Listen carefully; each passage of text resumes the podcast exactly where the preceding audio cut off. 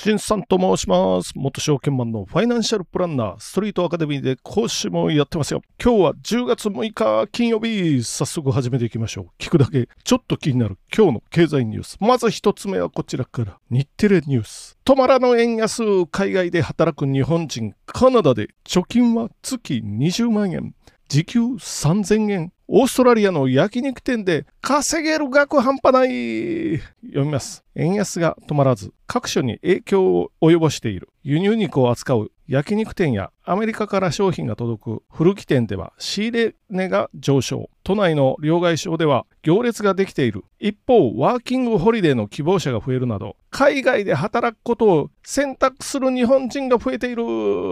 ということで、まあ、我々というか皆さんもよくご承知のように円安ですよね。円安というかドル高の側面の方が強いかな。ドルが高いんですよ。なぜかっていうと金利が高いから。これはもうしょっちゅう言ってるんで、ここでは適当に、適当じゃないか。端折りますけど、まあこれでね、海外、まずここの日テレニュースは輸入、牛肉輸入が多いじゃないですか。特に安い肉。これが値上がりしてますよ。焼肉店ね。都内の焼肉店は値上がりしてますよということなので、あ、仕入れ値が値上がってるので、価格転嫁にせざるを得ない。1.5倍になってますから、ちょっとメニューの価格も上げないといけないよっていうのが載ってますよ。で、じゃあどうしてるかっていうと、ちょっと付加価値をつけ、値段を上げてる。詳しくは書いてないんですけど、おそらくね、なんかいろんなのをつけるのかな。ネギをつける。ごまをつける。わからないですよ。それで値上げをしてるっていうのがまず一つ。もう一つは、都内の両替商ですよね。両替商にお金を持ち込んで、120円ぐらいで買ったやつかなっていうのを150円台。これで両替してますよっていう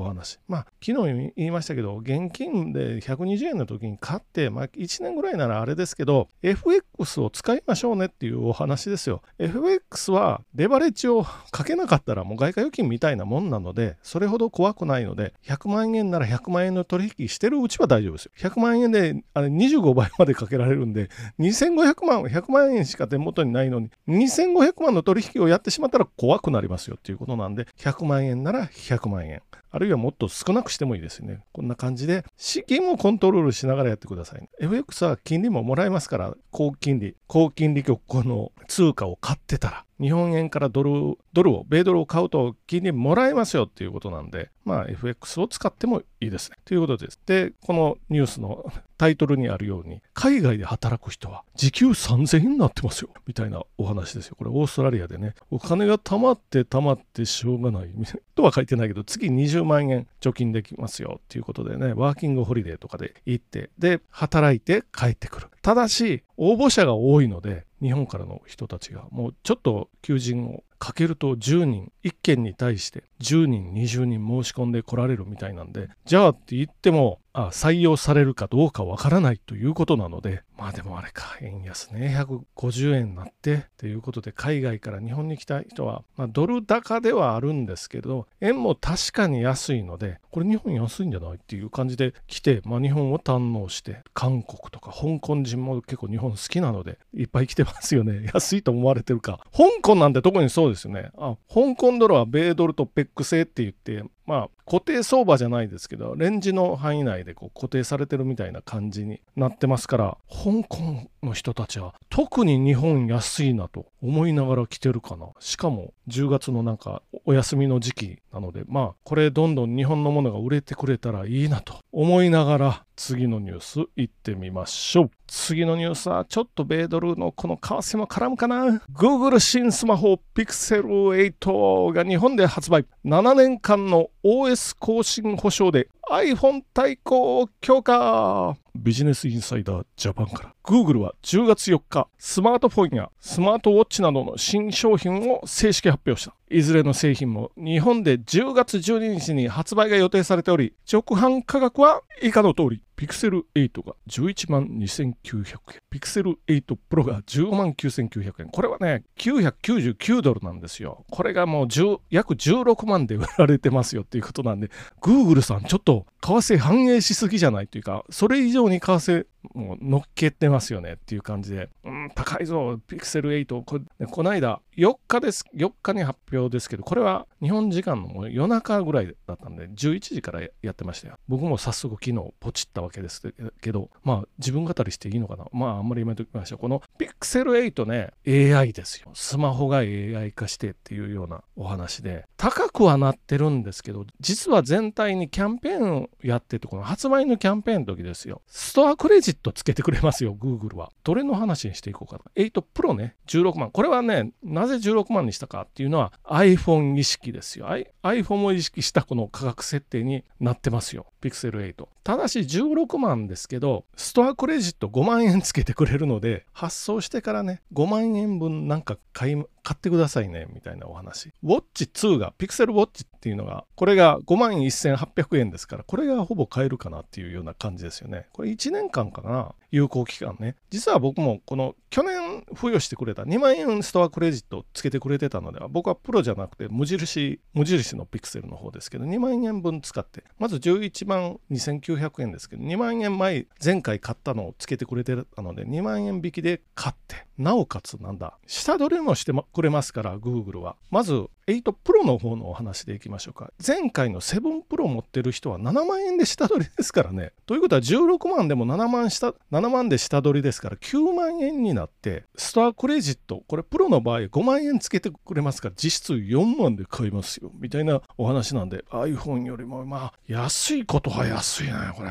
実質4万円ですからね。あただし、この、これは Google のループの中に入ってしまうことを意味するので、また次回の、あ、でも9が出た時、多分おそらく1年後の10月に出てきますよ。じゃあまたっていう、1年おきに変えられて、まあ数万円で最新のを持ってっていうことであると、まあそんなに高くない。Google は何回も言ったかもしれないんですけど、端末で儲けようとは思ってないので、端末ではなくて、まあ総合的に儲かればそれでいいかなと Google は思ってます。で、ウォッチも去年 Google ウォッチ、スマートウォッチですよね、出してきて。で、1年後の今年に2を出して、ちょっと進化した感じにはなってきてますよ。もともとフィットビットっていう会社を 買収してやってるんで、このスポーツ系にちょっと近いような、そういうスマートウォッチになってます。まあ iPhone を強く意識して iPhone に勝とう勝とうとしてるところが、こう、努力が見える感じですけど、まあこの中でも iPhone で聞いてる人はたくさんいると思うので、あんまり今日はピクセルの話はせずに、まあ、でも新しいね、スマホ、ワクワクしますよね。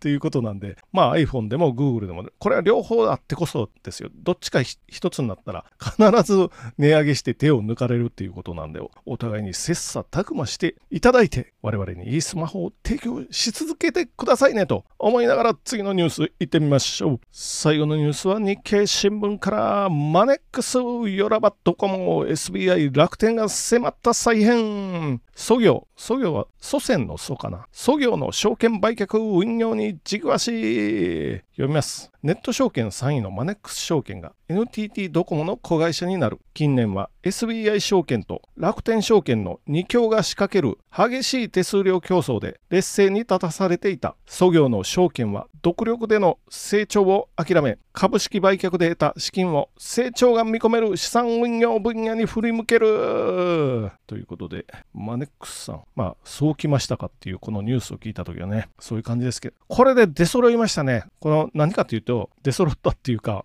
モバイルをやってる会社のグループに一つずつ収まった感じになりますよね。モバイルっていうのは携帯キャリアですよ。例えば楽天はもう楽天証券ですよ。これはもう一番わかりやすいですよ。SBI もわかりやすいか。SBI、ソフトバンクのあの、モバイルですよね。ヤフーも、ヤフーモバイルなんていうのもありますし、あと LINE モバイルもこれは SBI の中でありますから、このグループ、SBI 証券ですよ。あと、スマホ系の証券持ってるかなね。SBI ネオかななんか、そういうのありますよね。で、LINE モバイル、LINE モバイル終わって、LINE 証券っていうのはもうなくなりますよ、これは。一株ずつ変えてみたいなのよ、よかったんですけど、ちょっとポチポチ遊びに使えるような証券会社だったんですけれども、これは SBI がもう1株とか1株とか S 株とかなんか証券会社によっていろいろ言い方が違いますけど日本の株は100株単位で本来なら買わないといけないんですけど1つずつバラ売りしてあげるみたいなこれ SBI もできるし楽天証券もできますよ。これは来年以降メリットありますからこれ来年120万240万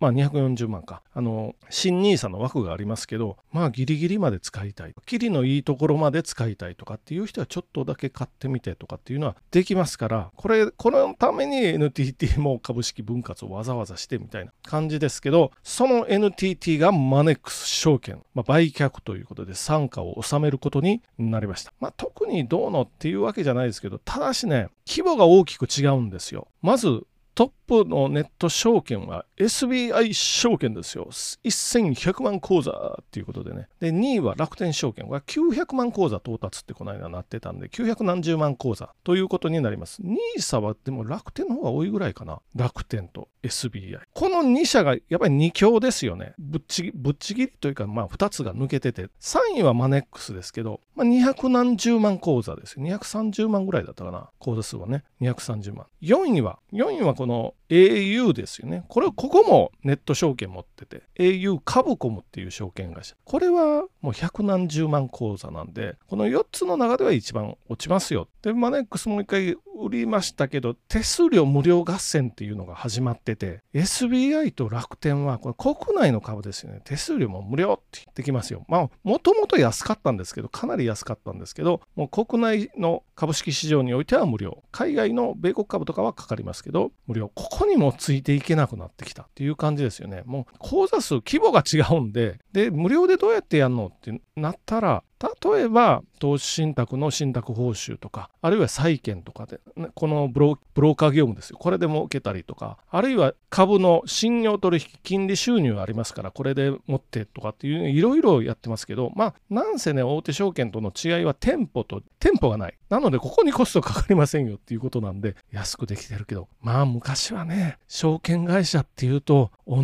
じ手数料100万円売買したら 1. 点何パーセントでしたよぐらい手数料だったんですけどなので証券マンの厳しいのはこの手数料ビジネスですからノルマノルマですよ。毎日のように今日なんぼやったと。お前今日なんぼやった？なんぼや？って支店長に言われていくらです？ってアホかと。言われながらやってたのをふと思い出しますけど明日はなんぼやるんねまあ関西なんでねこんな感じだったんですけどまあなんぼやるんやと言ってもネット証券はこの国内株においてはなんぼやっても0円ですよっていうことなんでまあこれが大きなこの覚醒の感があるかなと。と思いながら今日も終わっていってみましょう。じゃあ本日もご清聴どうもありがとうございました。